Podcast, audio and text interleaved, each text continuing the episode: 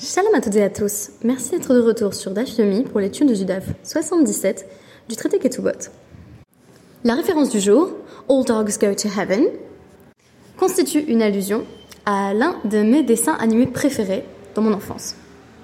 On y rencontre Charlie, prêt à tout pour ne pas mourir et pour revenir dans le monde des vivants. Dans notre DAF, on a également une partie euh, narrative très imagée dans laquelle nous découvrons certains des sages qui entendent se précipiter dans le Olamaba sans être passés par la case décès. Et oui, comme Eliaou Navi, il semble que certains sages ne soient jamais morts. Il y en a d'autres qui prétextent l'étude de la Torah pour rester en vie le plus longtemps possible, même lorsque l'ange de la mort a déjà réclamé leur âme. Nous allons nous pencher sur toutes ces stratégies d'évitement qui permettent aux sages de rester en vie le plus longtemps possible. Mais avant cela, je voulais euh, ne pas directement verser dans l'aspect agadique du DAF, me pencher sur les parties narratives, souvent plus faciles à aborder.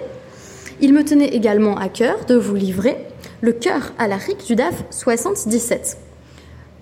Donc, on a tout d'abord une Mishnah qui va constituer en quelque sorte un parallèle avec les Mishnayot que nous avons consacrés aux moumines des femmes, aux défauts physiques féminins susceptibles de conduire vers un divorce au bénéfice du mari. Si toutefois le mari n'avait pas été averti de la présence d'un quelconque moum.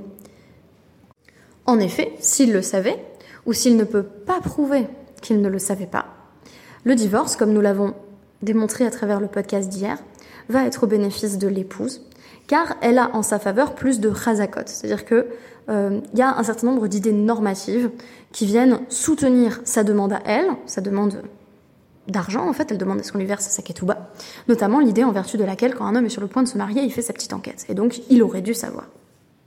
À l'inverse, aujourd'hui, on nous dit Elou Shekofinoto Lehoti, voici les maris que euh, le Beddin, le tribunal, va contraindre à euh, divorcer euh, de leur femme. Alors quand on lit ça pour la première fois, on se dit euh, ce que ça veut dire que que c'est des personnes qui peuvent tout simplement pas se marier, puisque dès qu'ils contractent un mariage, le Beddin l'annule automatiquement. On va voir que ce n'est pas exactement cela. il s'agit bien entendu d'annuler un mariage si l'épouse le demande. Donc qui par exemple Le Mukar Shechin, un homme qui est couvert de, de pustules, un homme qui a un bal euh, polypus, qui a un polype. Alors ce qui est très étonnant, c'est qu'un polype, c'est une croissance anormale des, tissus en saillie ou une sorte de tumeur bénigne qui se développe sur les muqueuses.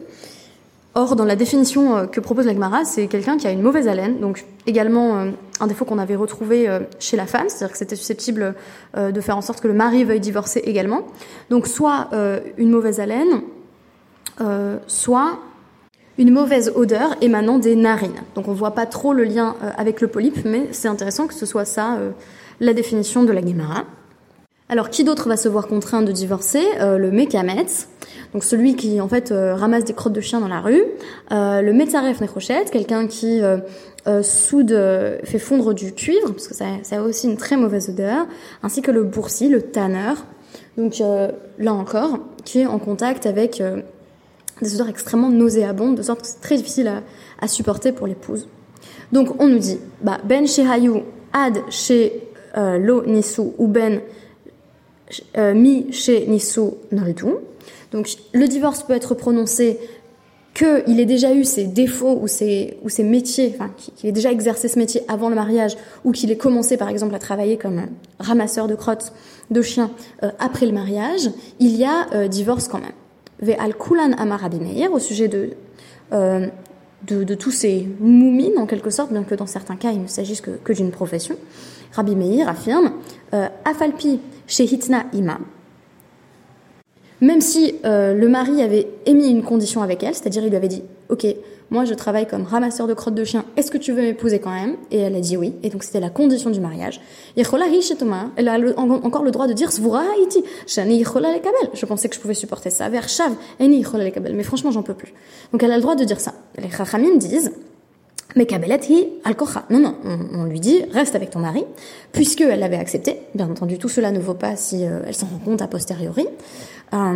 Chutz mi mukar sauf un homme couvert de pustules, mipne chez Memikato, parce que euh, ça va vraiment euh, consumer sa chair et donc il ne pourra pas euh, avoir de relations sexuelles. Donc en fait, il peut pas s'acquitter de, de, sa mitzvah ona, il peut pas avoir de vie conjugale et par conséquent, c'est l'une des situations où le mariage va être prononcé. Et quant au mari Tanner, on nous dit alors c'est vrai que cette femme, si elle avait dit ok je te prends alors que t'es Tanner, elle reste avec son mari Tanner.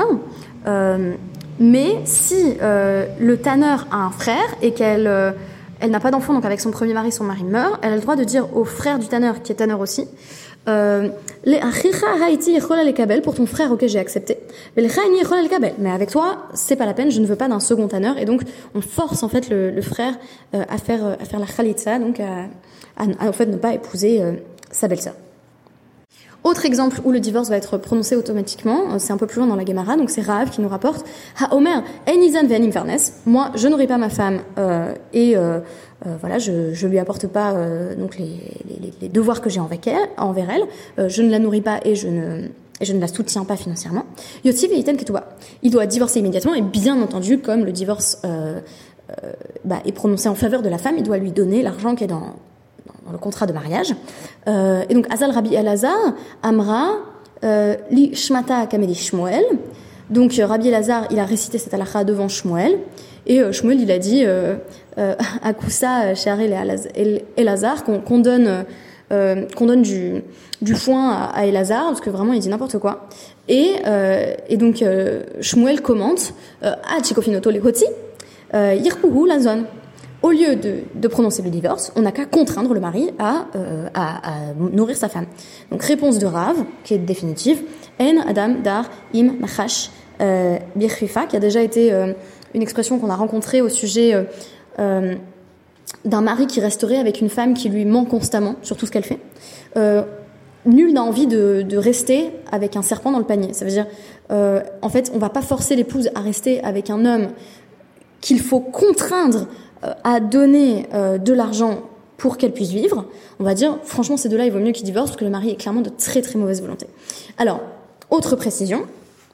On nous parle d'une femme qui dit, euh, donc, euh, Haviana euh, Bahade, en fait, je veux rester avec lui. Euh, Shafkinan, là, on la laisse tranquille. Ça veut dire, ça, ça veut pas dire que le tribunal, il va euh, s'immiscer dans chaque mariage et venir euh, mettre un terme euh, au mariage si le mari est éboueur ou ramasseur de crottes de chien. Ça veut simplement dire que si la femme se plaint, on va pouvoir prononcer le divorce. Alors on nous dit qu'il y a une exception pour un, homme qui, qui voudrait pas d'enfant. au bout de dix ans où ils n'ont pas eu d'enfant, euh, elle peut pas dire je veux rester avec lui. Euh, il faut en effet que chacun se remarie pour avoir la possibilité d'avoir des enfants, parce qu'on ne sait pas dans la Gemara euh, si l'infertilité vient de, de l'homme ou de la femme. Il n'y a pas de présupposé que ça vient de la femme, alors qu'on a l'impression que, que souvent dans la Torah c'est le cas. Euh, on dit en fait que chacun des deux doit avoir une autre chance euh, d'avoir des enfants. Et de même, une femme euh, qui a un mari donc couvert de pustules, quand bien même elle dise Haviana Bahadeh, je vais rester avec lui, on, on la laisse pas parce que là encore il n'y a pas de relation sexuelle possible. On peut s'en assurer dans le Rambam, il Rotishut ainsi que le Shoran Aruch, Even HaEzer 154.1. Et voilà, nous avons récapitulé l'aspect halakhique. Euh, c'est l'heure de nous pencher sur, euh, sur nos, nos agadotes. Donc, euh, on a d'abord Rabbi Yoshua ben Levi, qui Hava Il était à l'agonie. Amroulé euh, les Malachamavet, on a dit à l'ange de la mort, Zil, bon, on va le chercher, euh, Avedlé, réouté.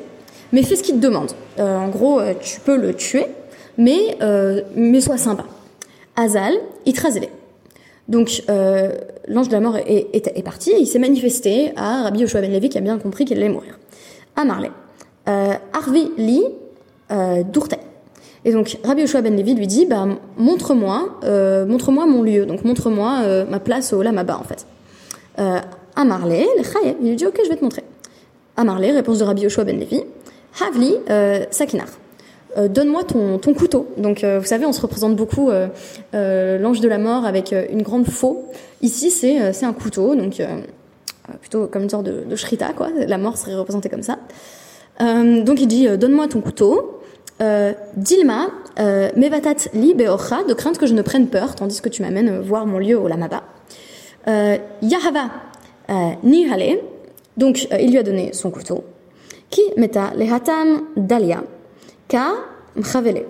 et euh, donc, euh, quand il est arrivé euh, jusqu'au Lamaba, il a soulevé Rabbi Yoshua ben Levi il lui a montré là où il allait aller au Lamaba. Et alors, qu'est-ce qu'il a fait Rabbi Yoshua ben Levi? Eh ben, il a, pris le couteau. Et donc, Shavar, Nafal et Haugisa. Il a sauté de l'autre côté. Ça veut dire quoi? Comme euh, Eliyahu Hanavi dans la tradition juive, il n'est pas mort. Il est simplement entré directement au Lamaba. Euh, voilà. Donc, il s'est enfui. Euh, donc, on nous dit, Nakte Bekarna euh, des euh.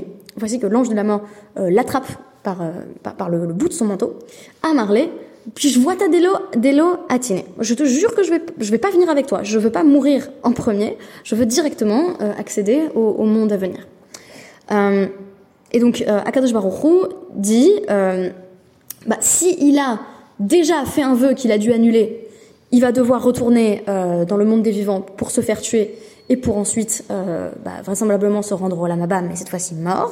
Et s'il n'a jamais fait dissoudre l'un de ses vœux, ça veut dire s'il était particulièrement fiable sur sa parole, eh bien il a, il n'a pas besoin de, de, revenir et donc il va pouvoir entrer directement au Lamaba. Euh, et en réalité, euh, le fait est que Rabbi Yoshua Ben Levi n'avait jamais fait dissoudre ses vœux. Donc à partir du moment où il a dit Bijouata, je jure que je vais pas te suivre, euh, son vœu a été euh, suivi. Et alors l'ange de la mort dit bah Havli Sakinai, bah, donne-moi euh, donne-moi mon couteau que, que je puisse quand même aller aller tuer les autres personnes qui doivent mourir en fait pour qui l'heure est venue. Lo Hava il a pas voulu le lui donner parce que comme ça en fait il avait arrêté la mort. C'est pas mal.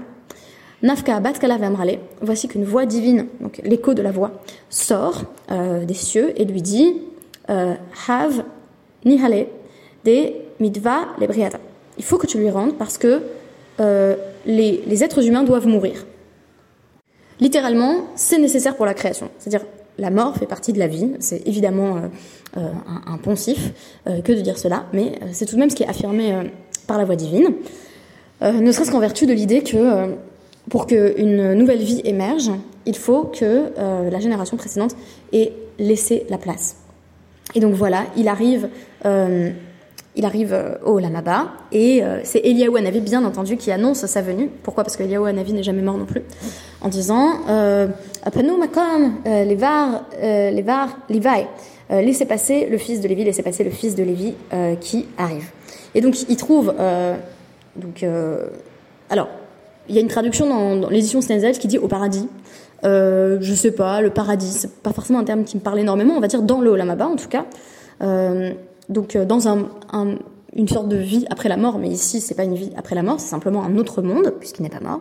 Il trouve euh, euh Rabbi Shimon Ben Yochai, qui est alors sur 13, 13 tabourets d'or. Rabbi Shimon Ben Yochai va lui demander Est-ce que c'est toi le fils de Lévi? Il lui répond Bah oui. Rabbi Shimon lui dit Est-ce que pendant ta vie, il y a eu un arc-en-ciel? Est-ce que tu as déjà vu un arc-en-ciel?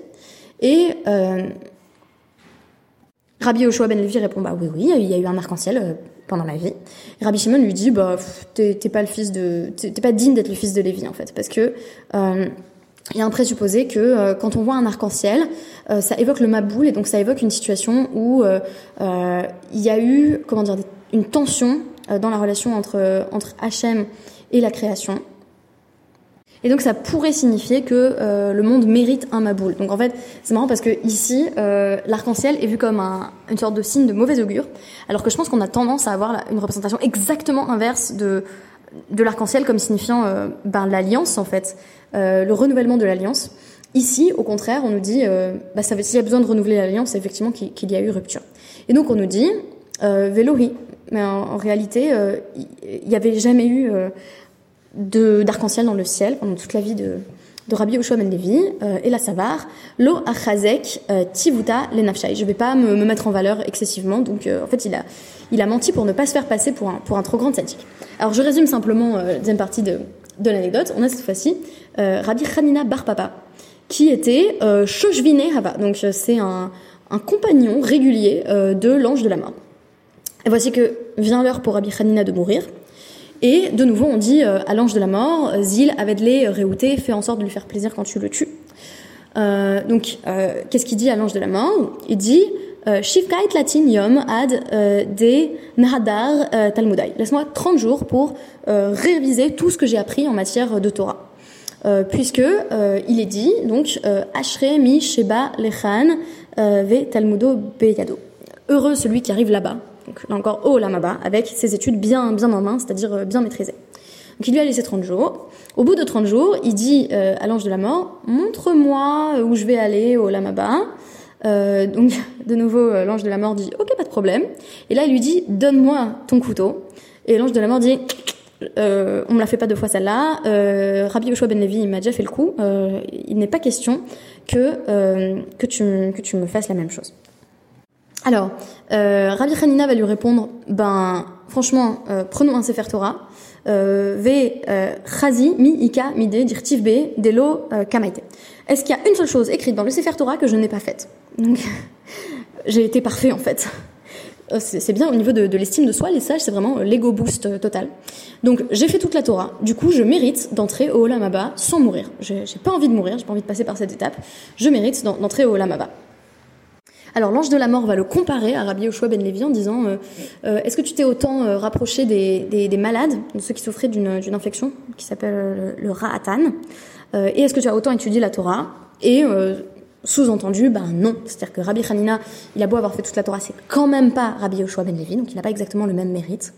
Et on nous dit, malgré tout, quand il est décédé, il y a eu un, pilier de feu euh, qui, euh, qui, le séparait, euh, qui le séparait de tout le monde. Et on nous dit, un pilier de feu, il n'y en a que, que une ou deux fois par génération. Donc vraiment, Rabbi Hanina était un être exceptionnel, quand bien même il a fini par mourir.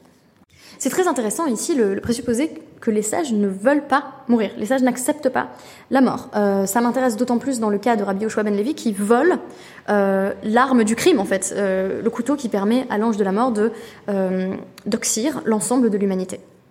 La mort de chaque être constitue intrinsèquement un scandale. Emmanuel Vinas dans Dieu, la mort et le temps parle d'un rapt. Quand quelqu'un meurt, on nous l'arrache. Les sages appliquent ce raisonnement à eux-mêmes, c'est-à-dire qu'ils s'estiment indignes de mourir en quelque sorte. Euh, on a vu qu'il y avait euh, des stratégies euh, d'évitement qui étaient représentées ici. Et l'une des stratégies d'évitement principales, euh, qui euh, va refaire son apparition dans nombre, euh, dans nombre d'histoires agadiques qui font intervenir les sages et, et l'ange de la mort, c'est étudier. Donc on a comme ça un certain nombre d'anecdotes que, que je ne peux pas toutes vous, vous relater ici, où on a des personnages divers de la tradition qui vont étudier jusqu'à ce que la mort parvienne à les saisir, comme si l'étude allait suspendre en quelque sorte les effets de la mort. Alors pourquoi les sages ne, veulent pas mourir? Ben Parce qu'ils ont véritablement saisi à travers leur étude le sens de la vie.